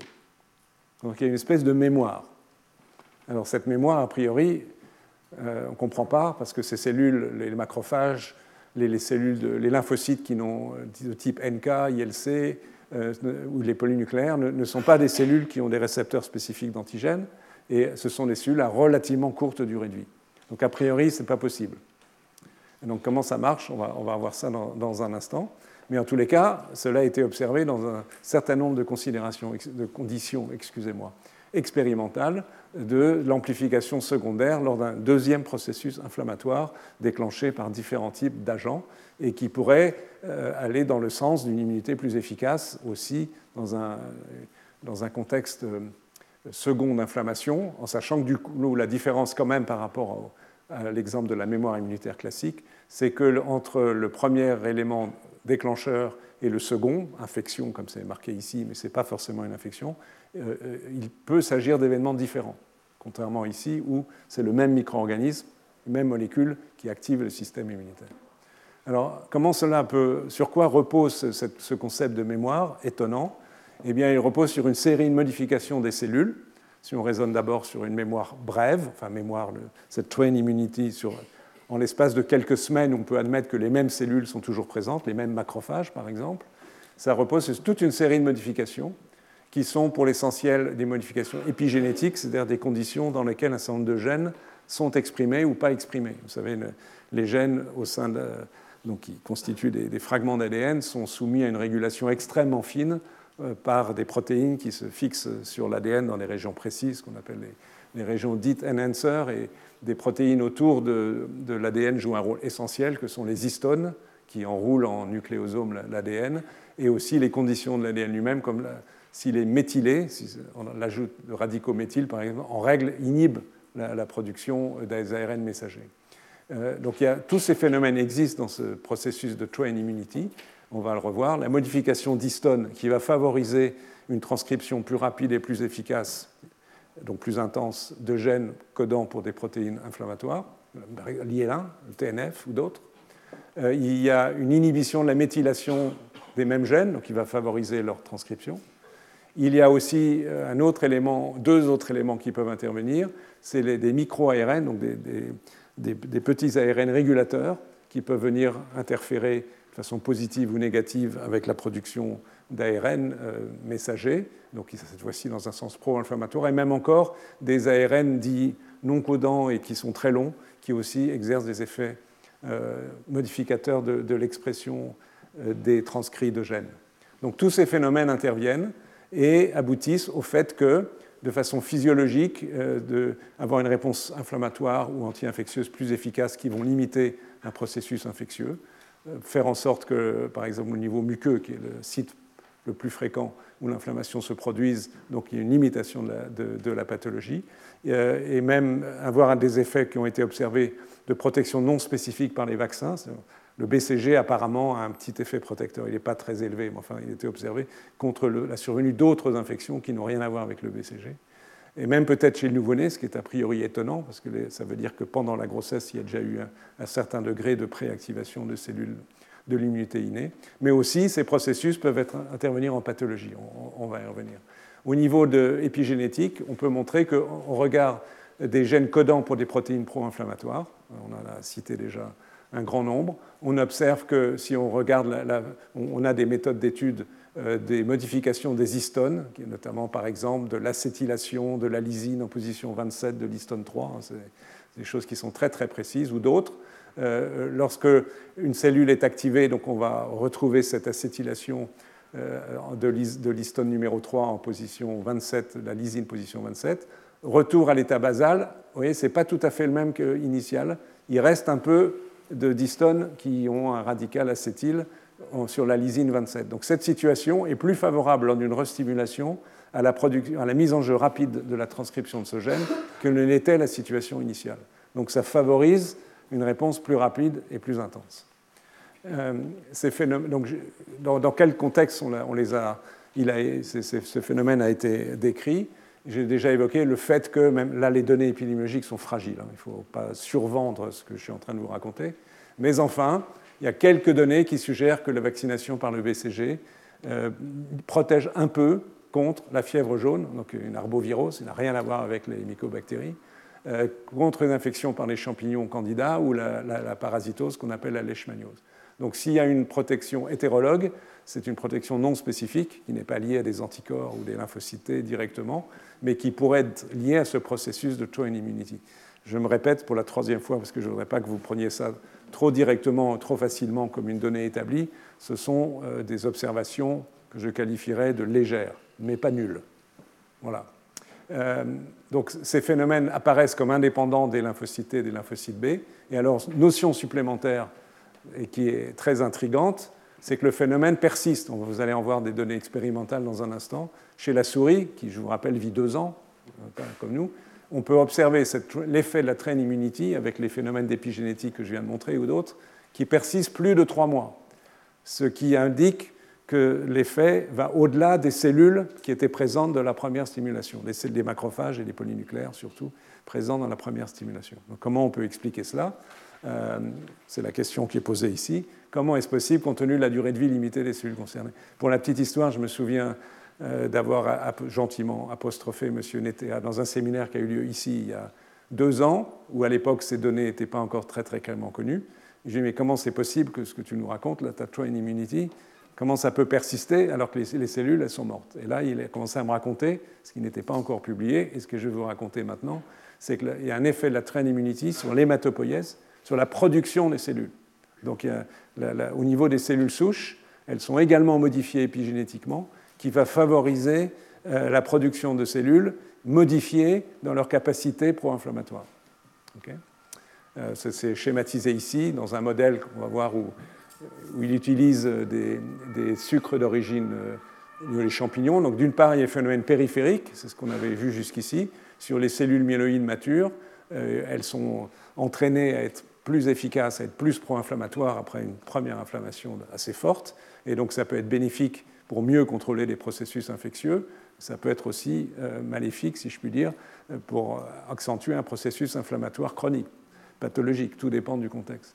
Mais donc se surajoutent des phénomènes qui surviennent au niveau de la moelle osseuse, donc au lieu de production des cellules souches hématopoïétiques, donc des cellules myéloïdes, euh, qui va favoriser la présence de signaux inflammatoires sur les progéniteurs hématopoïétiques, qui va accentuer la production des cellules myéloïdes, donc on augmente le nombre, et on, modifie leur euh, capacité euh, pro-inflammatoire. Donc à la fois modification quantitative et qualitative. Et ceci repose, à côté des modifications épigénétiques, également sur des modifications métaboliques. Je vais vous en montrer un tout petit peu sans, aller trop loin. Par exemple, la mise en jeu plus intense du processus de glycolyse, en fait, de production d'énergie à partir du glucose. Et aussi les, modifications du, métabolisme du cholestérol. La démonstration de ce que je viens de vous raconter, pour ne pas être uniquement euh, purement descriptif, mais montrer aussi quelques données. Donc, ce sont des travaux très récents. Ceux-ci ont été publiés par l'équipe de M. Netea l'année dernière. Euh, de quoi il s'agit? Donc, il injecte comme agent pro-inflammatoire un sucre qui est, présent dans la paroi des champignons candida, donc qui, sont euh, en contact d'êtres vivants lors d'une infection à candida. Et dans un premier temps, jusque-là c'est banal, il énumère les progéniteurs myéloïdes, donc les cellules dans la moelle osseuse, qui produisent les cellules, les polynucléaires neutrophiles et les macrophages, euh, à différents stades de développement, des plus immatures pardon, des plus immatures aux moins immatures. Donc à l'état basal, si les, souris ont reçu du PBS, donc du milieu tamponné, il y a un certain nombre de cellules, et vous voyez qu'au bout de 7 jours, on a une augmentation significative des différents types de progéniteurs. Jusque-là, rien d'extraordinaire. Là où les choses deviennent spectaculaires, c'est que maintenant, il part d'une souris donc, qui a été euh, ainsi stimulée, soit avec un agent de contrôle PBS, ou bien le bêta-glucan, il va transférer, il fait une greffe de cellules hématopoïétiques, à une souris irradiée, donc qui n'a plus d'hématopoïèse par elle-même, et il va injecter 50, donc très peu, 50 cellules, euh, les long-termes cellules souches hématopoïétiques, donc cellules souches hématopoïétiques capables de donner pendant longtemps, par auto-renouvellement, les, les, cellules myéloïdes. Euh, et il peut distinguer les cellules des deux souris par un marqueur membranaire, donc pour être sûr que ce n'est pas des cellules, celles qu'on va étudier dans un instant, qui proviennent de cette souris-là, mais bien de celle-ci. Et on va regarder l'origine et la, quantité de cellules présentes en fonction du fait que la première souris a reçu ou non du glucane. Et on va regarder ça 12 semaines plus tard, 16 semaines plus tard. Ici, 16 semaines après. Et 16 semaines plus tard, donc dans la seconde souris et non pas la première, vous voyez que si on, compte le nombre de polynucléaires, euh, ici dans le sang de la souris, il y en a trois fois plus. Alors que les monocytes ne sont pas présents, c'est dommage sur cette image, mais ils sont aussi en nombre augmenté. Il n'en est, est, de rien, même pour les lymphocytes B, il y en a plutôt un peu moins, et les lymphocytes T, il y en a autant. Donc, par la simple injection de sucre issu de champignons à cette souris, 28 jours après, on prélève ces cellules hématopoïétiques, on les greffe à cette souris irradiée, qui, donc, qui n'a pas d'autre source de cellules sanguines. On attend 12 voire 16 semaines, et 16 semaines plus tard, il y a encore un effet de ce que le bêta-glucane a provoqué sur les cellules progénitrices de cette souris-là. Donc c'est une donnée assez spectaculaire qui indique qu'effectivement ce phénomène de train immunity peut s'exercer, et c'est peut-être même la notion la plus importante, par une modification métabolique et épigénétique des progéniteurs hématopoïétiques durables et qui modifie les capacités de réponse anti-inflammatoire. Donc de façon quantitative, je vous ai déjà montré ce schéma, dans un contexte de train immunity, si on analyse quantitativement la production des cellules euh, hématopoïétique, et là ça a été fait de façon très très précise à l'échelle unicellulaire, eh bien on voit une augmentation, c'est ici, vous voyez le, flux là, il est plus important que là, des cellules ici, ce sont les cellules monocytaires, et quelque part, euh, où est-ce qu'ils sont? J'ai perdu mes polynucléaires. Euh, c'est moins flagrant ici, mais c'est en principe par, ici. En tous les cas, vous le voyez bien ici pour les, pour les monocytes. Euh, il y a des modifications métaboliques qui rendent compte de ces phénomènes, en particulier la mise en jeu d'une voie qui est aujourd'hui bien connue, qui s'appelle mTOR, qui joue un rôle très important dans des signaux de, survie et de prolifération cellulaire. Eh bien, euh, via cette voie métabolique, la, glycolyse est mise en jeu de façon considérablement plus élevée dans, ces cellules euh, que, ne l'est lorsque les souris n'ont pas reçu de, glucane. Et ici, ce sont l'expression des gènes reliés à cette glycolyse qui sont augmentés. Donc, modification épigénétique entraînant une modification métabolique pro-énergétique, production d'énergie, et qui favorise ces phénomènes. En fait, je ne vais pas commenter dans le détail cette diapositive parce qu'il y, a beaucoup de choses, mais en fait, les modifications métaboliques, glycolyse, et ici c'est le, cycle acide triclaboxylique, le cycle de Krebs, connu euh, avec douleur de tous les étudiants en biologie, ce qui est impossible à apprendre. Mais à différentes étapes, il y a des modifications liées à l'amplification des, phénomènes métaboliques et qui favorisent ce phénomène de train immunity. Je vais juste en prendre un, sinon ça, ça deviendrait trop lourd et trop détaillé. On va prendre celui-ci. Euh, via l'acétyl-CoA qui, entre dans ce cycle. Cela permet l'acétylation des histones, dont j'ai déjà dit un mot tout à l'heure, et qui est un phénomène qui favorise l'expression de certains gènes, et en l'occurrence de gènes d'enzymes nécessaires à la glycolyse. Donc il y a une coordination métabolique et épigénétique extrêmement précise dans, ce phénomène. Et par exemple, euh, dans des données expérimentales, euh, l'équipe de NETA, c'est toujours son équipe ici, a montré que la train immunity peut avoir un effet protecteur contre la mortalité par septicémie chez la souris. Hein, il n'y a pas de données chez l'homme. Euh, la septicémie, avec la production de grandes quantités d'endotoxines, peut entraîner une série de phénomènes qui sont euh, sur le plan métabolique ici, avec la réduction de la mise en jeu du cycle de l'acide tricarboxylique, euh, l'augmentation d'une molécule qui s'appelle l'itaconate, qui a pour conséquence une certaine paralysie du système immunitaire. Donc évidemment, ce n'est pas favorable au contrôle d'une infection bactérienne. S'il y a eu préstimulation avec le bêta-glucan, les phénomènes sont opposés, c'est-à-dire, on l'a vu à l'instant, l'activation de ce, cycle et aussi de, cette enzyme, etc. Et donc qui contrebalance la, paralysie immunitaire induite par les endotoxines bactériennes. Donc c'est un, phénomène protecteur contre euh, les septicémies à l'échelle expérimentale. Je vais passer ça parce que c'est trop long. Euh, juste pour dire un mot, euh, encore une fois, essayant de mettre en contexte ce, concept de train immunity, il est observé, on l'a vu, qu'il peut être favorable, je viens de l'évoquer à l'instant, peut-être au moins chez la souris, à défaut difficile à dire chez l'homme, comme un élément de protection contre des conséquences graves d'un contexte de septicémie. Euh, c'est ce qui est indiqué ici. Peut-être aussi de permettre une meilleure hématopoïèse dans des contextes de chimiothérapie, de récupération plus rapide euh, de production des polynucléaires et des monocytes peut-être les effets protecteurs non spécifiques de la vaccination. Je suis, je suis un peu plus douteux de cela, mais enfin, euh, c'est même peut-être les septicémies néonatales, mais à contrario, ce processus peut évidemment être défavorable s'il s'inscrit dans un processus inflammatoire chronique pathologique et l'amplifier.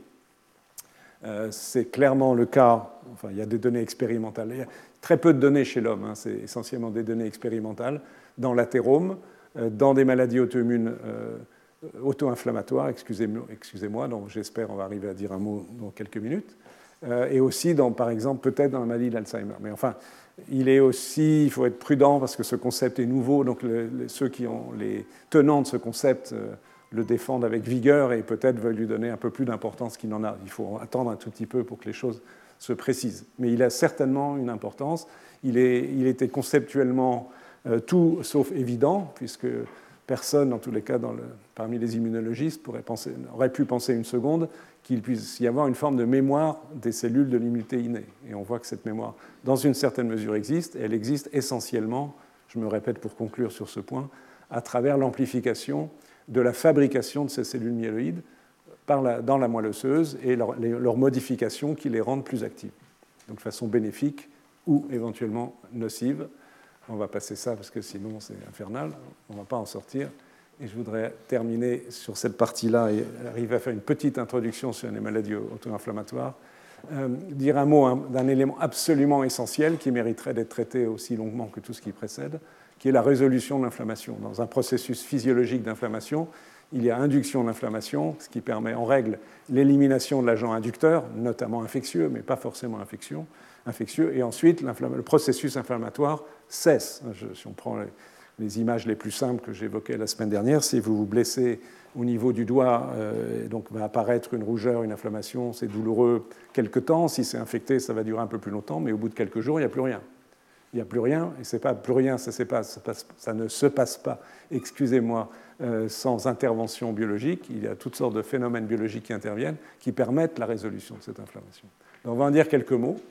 Euh, un élément central de, de, cette résolution, je crois que j'ai déjà évoqué la semaine dernière, c'est que euh, s'accumulent donc au niveau de l'inflammation, rappelez-vous, des polynucléaires et des polynucléaires qui vont mourir rapidement. Et ces polynucléaires qui vont mourir rapidement vont, être, vont constituent l'étape clé parce qu'ils vont être éliminés par les macrophages euh, par un phénomène dit d'éphérocytose. Et l'éphérocytose, c'est-à-dire la forme de phagocytose, si vous voulez, des polynucléaires tués par les macrophages, qui étaient jusque-là pro-inflammatoires, va modifier leur programme euh, d'expression de, protéines à intérêt biologique et euh, pour passer d'une situation pro-inflammatoire à anti-inflammatoire et de permettre donc, la, la, destruction des cytokines pro-inflammatoires. Il y a toute une série d'événements qui se produisent dans ce sens la production de cytokines anti-inflammatoires, comme l'interleukine 10 ou le TGF-bêta par exemple, et aussi l'élimination sans inflammation excessive des débris cellulaires. Et ça, se voit, y compris dans les situations pathologiques, hein. euh, dans un infarctus du myocarde, on reparlera la semaine prochaine. Euh, il y a un flux de monocytes qui est pro-inflammatoire, mais aussi euh, les monocytes produisent le VEGF, qui est un facteur de croissance des vaisseaux, donc qui peut favoriser du néoangiogenèse et donc d'une correction partielle du défaut de vascularisation au niveau euh, du, myocarde et aussi favoriser l'accumulation de myofibroblastes qui peuvent reconstituer dans une certaine mesure un tissu cardiaque. Euh, le contrôle de l'inflammation repose sur un très grand nombre de molécules qui vont d'inhibiteurs de l'heure de cytokines, comme par exemple le, récepteur antagoniste de l'IL1, qui neutralise l'IL1 sans que celui-ci exerce des effets pro-inflammatoires. Je, vous en avais dit un mot la semaine dernière. Il y a des inhibiteurs des voies de signalisation des cytokines. Et il y a un exemple parmi d'autres de récepteurs membranaires, une molécule qui s'appelle DNGR1, qui est exprimée par les cellules dendritiques, donc les monocytes, qui joue un rôle dans la présentation d'antigènes, pro-réponse immune T. Mais aussi, cette molécule, on peut le montrer de façon indirecte, elle contrôle la neutrophilie, c'est-à-dire l'accumulation des polynucléaires neutrophiles. Euh, et en fait, elle diminue leur recrutement. Donc, évidemment, diminuer le recrutement des polynucléaires neutrophiles, c'est une façon d'arrêter l'inflammation. Et euh, ceci, passe par euh, une, phosphatase qui inhibe une chémokine qui attire les polynucléaires neutrophiles. Donc, d'une certaine façon, cette protéine, elle améliore la tolérance de l'autre un processus pathologique, elle limite le processus inflammatoire. Je vais vous montrer une donnée expérimentale qui montre le rôle de cette protéine DNGR1. Encore une fois, c'est un exemple parmi bien d'autres molécules. Chez la souris, évidemment, où ces, choses, ces données expérimentales peuvent être recueillies, euh, où on compare une inflammation, en l'occurrence c'est une infection par candida albicans, chez des souris qui expriment ou n'expriment pas DNGR1. Donc on a inactivé le gène de DNGR1 dans une lignée de souris et on infecte les souris et on regarde ici leur survie. Et vous voyez que la survie des, cellules wild type, donc sauvages, qui, expriment, qui ont DNGR1, et ce qu'elle est, il y a des souris qui meurent, mais un certain nombre de souris vont survivre à l'infection dans le contexte expérimental défini. Mais par contre, les souris qui n'expriment pas, dont le gène DNGR1 est inactivé, donc elles sont CLEC9A, c'est l'autre nom de DNGR1, toutes les souris meurent. et elles meurent alors que la charge en champignons, la quantité de champignons présents dans les tissus est la même. Donc ce n'est pas lié directement à l'infection. C'est lié au processus inflammatoire. Et vous pouvez voir que euh, les, souris rouges, si je puis dire, euh, dans le contexte de l'infection, donc celles qui n'expriment pas euh, DNGR1, ont beaucoup plus de polynucléaires, parce que cette molécule DNGR1, à travers la voie que j'évoquais tout à l'heure, inhibe le recrutement des polynucléaires neutrophiles. Donc c'est un exemple, encore une fois, parmi d'autres, de, l'intervention de molécules anti-inflammatoires.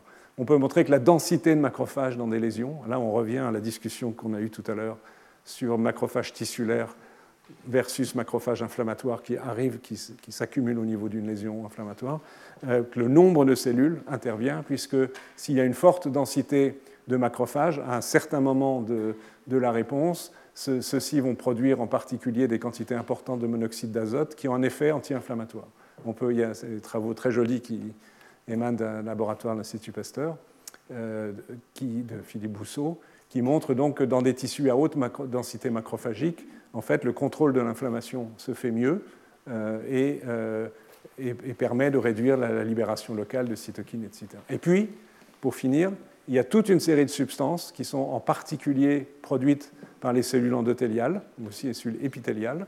donc pas spécifiquement par les cellules inflammatoires dites, qui sont pour l'essentiel ici des, molécules dérivées euh, de lipides, qui ont des noms euh, peu connus, hypoxine, résolvine, protectine, marésine, etc., mais aussi certaines protéines. J'ai dit un mot de l'annexine 1.1 euh, la semaine dernière, mais aussi des gaz, on, on vient de voir à l'instant le monoxyde d'azote. Ce sont des, molécules anti-inflammatoires et qui favorisent les processus de réparation tissulaire et qui sont libérées progressivement, euh, voilà, ça, ça, vous le montrer, au cours de, la lésion, au cours du temps. Euh, vous avez ici une réponse inflammatoire schématiquement. L'œdème, qui est le processus le plus rapide au bout de quelques secondes localement, est suivi de l'infiltration des polynucléaires, on en a abondamment parlé, puis euh, l'infiltration par les manocytes, les macrophages, on en a abondamment parlé. Et ce qui est intéressant, c'est qu'à partir de ce moment-là, ça peut être déjà quelques minutes, hein, ça dépend évidemment de l'intensité et du type de réponse inflammatoire, vont être produits ces substances euh, comme les lipoxines, les résolvines, qui, vont contribuer progressivement à limiter, puis à résoudre, enfin à faire disparaître le processus inflammatoire. Donc il y a une balance progressive, et pas complètement comprise, euh, entre les fonctions pro- et anti-inflammatoires des mêmes cellules, mais peut-être aussi, comme je l'ai évoqué tout à l'heure, de l'engagement de cellules différentes, plus ou moins pro- ou anti-inflammatoires.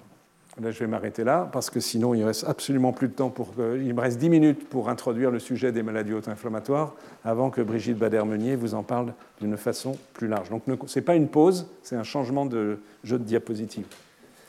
Donc, les maladies auto-inflammatoires, dont on va parler maintenant, et surtout euh, Brigitte Bader-Meunier dans un instant, sont une, une série de maladies où, en fait, les processus dont on vient de parler sont mis en jeu de façon pathologique intrinsèque parce qu'il y a une cause génétique qui perturbe le fonctionnement des systèmes pro- et ou anti-inflammatoires. De façon schématiquement, euh, de façon physiologique, une inflammation est par exemple provoquée par un microbe qui induit euh, via des récepteurs une transmission de signaux, effectrice, des réponses effectrices dont on a abondamment parlé, mais tout ceci est très très finement régulé et in fine, on vient d'en parler à l'instant, ça s'arrête il y a des, processus qui permettent la résolution de ces processus, ce que je peux appeler une réponse appropriée. Une réponse inappropriée est une situation où euh, il n'y a pas forcément de stimuli infectieux, mais de façon euh, permanente ou bien induite néanmoins par tel ou tel agent inducteur, ces voies de signalisation, telle ou telle d'entre elles, sont constamment ou très souvent actives et responsables euh, d'une réponse inappropriée inflammatoire. C'est le, principe général. Et c'est ce qu'on appelle les maladies auto-inflammatoires, qui, le plus souvent, avec exception, vous allez le revoir, ne sont pas associées à une pathologie auto-immune, c'est-à-dire à la mise en jeu d'auto-anticorps ou euh, de lymphocytes T, mais strictement liées à l'immunité innée, c'est-à-dire aux polynucléaires et aux macrophages. Donc ce sont des maladies génétiques, donc liées à des mutations d'un seul gène, qui sont des maladies rares, mais dont l'étude est très intéressante d'abord pour les malheureux malades atteints évidemment comprendre, comme ça a été le cas au cours de ces dernières années, les mécanismes de cette auto-inflammation a débouché sur des thérapeutiques qui sont vraiment euh, très très efficaces euh, en règle. Et d'autre part, euh, l'étude de ces maladies a aussi contribué à comprendre sur le plan physiologique les processus inflammatoires dont, je vous ai parlé. Schématiquement, il y a deux grandes catégories de maladies auto-inflammatoires. Il y en a quelques autres, mais il y a celles qui sont liées à une production excessive d'interleukine 1, bêta, je vous ai déjà beaucoup parlé aujourd'hui, et une seconde catégorie dont je ne vous ai pas parlé du tout, qui sont liées à une production excessive d'autres cytokines très importantes des réponses immunes et inflammatoires, que sont les interférons de type 1. Et Brigitte Bader-Meunier, dans un instant, va vous développer plus particulièrement euh, cette seconde catégorie.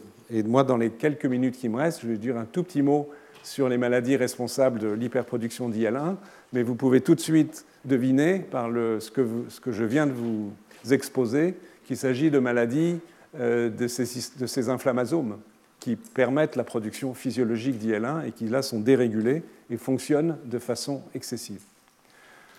Euh, la, clinique va être forcément succinct.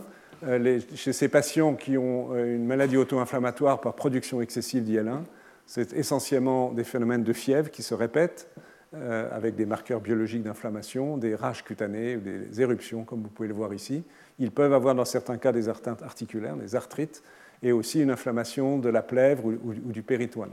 Je passe les encéphalopathies, je passe cela. Donc il y a une, première catégorie de maladies auto-inflammatoires qu'on appelle dans un magnifique jargon, maintenant, mais vous le comprenez maintenant, des inflammasomopathies, parce que les inflammasomes dont je vous ai parlé tout à l'heure sont déréglés parce qu'il y a une anomalie génétique qui fait qu'ils fonctionnent soit en carrément en permanence, soit de façon ils sont activés de façon trop facile, trop active. Il y, a, une série de maladies, donc je ne vais pas avoir le temps de les évoquer en détail. Je vais vous parler, je pense, je vais m'arrêter à la première, qui est la plus connue. Vous avez peut-être entendu parler de la maladie périodique, ou qu'on appelle aussi maintenant fièvre méditerranéenne familiale. Méditerranéenne parce qu'elle est un peu plus fréquente dans les populations qui habitent le pourtour méditerranéen, et qui est la première maladie de ce type qui a été décrite, et aussi la première maladie dont on a compris les mécanismes génétiques et physiopathologiques. Donc quelques images qui maintenant vous sont familières, parce que même si c'est dessiné de façon différente, c'est exactement ce que je vous ai raconté tout à l'heure à propos d'inflammasomes, c'est-à-dire de systèmes moléculaires euh, qui se polymérisent et qui vont euh, permettre le, clivage de la procytokine, en l'occurrence IL1 en, IL1. Et là, je vais passer ça, sinon ça va être beaucoup trop long. Et vous avez ici FMF, c'est fièvre méditerranéenne familiale c'est une maladie où il y a des mutations du gène de la pyrine, dont je vous ai parlé tout à l'heure. Rappelez-vous, la pyrine, c'est cet inflammasome euh, qui est constamment soumis à inhibition par euh, une enzyme qui s'appelle ROA, et qui, par contre, euh, inhibition qui est levée par certaines toxines bactériennes. Eh bien, donc, les mutations, on va voir dans un instant, donc de façon excessive, cette protéine est fonctionnelle, et entraîne de façon excessive l'activation de caspase 1 et donc de façon excessive, évidemment, la production d'interleukine 1 avec les conséquences inflammatoires qu'on a vues tout à l'heure. Euh, donc cette maladie, en deux mots, c'est la plus fréquente, la moins rare de toutes celles euh, euh, qui font cette grande famille aujourd'hui des maladies auto-inflammatoires. La fréquence, c'est 1,5 pour 10 000 à peu près. Elle touche essentiellement, mais pas exclusivement, les populations dans le bassin méditerranéen et le Moyen-Orient elle est habituellement de transmission autosomique récessive, ça veut dire qu'il faut que les deux allèles, celui qui vient du père et de la mère, les deux soient mutés pour que la maladie s'exprime, même s'il y a quelques exceptions. Donc ce sont des patients qui ont des cycles de fièvre de 1 à 3 jours, des péritonites, des pleurésies stériles qui sont extrêmement douloureuses, des arthrites, des raches, et si l'inflammation chronique peut provoquer l'agrégation de protéines qu'on appelle l'amylose, qui peut détruire les reins, par exemple, qui sont évidemment une complication très grave de, la maladie.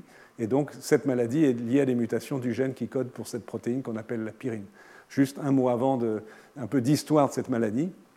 On peut, tracer euh, les, allèles de, mutés dans l'évolution humaine, hein, qu'on retrouve en particulier, qui vient donc probablement, euh, initialement, les mutations sont apparues euh, au Moyen-Orient, et mutations qu'on retrouve euh, chez, euh, d'une part, les juifs séfarades, les juifs ashkénazes, un peu dans d'autres régions d'Europe centrale, Turquie, Arménie, et qui a migré, mais évidemment avec une fréquence moindre, vers l'Asie jusqu'au Japon.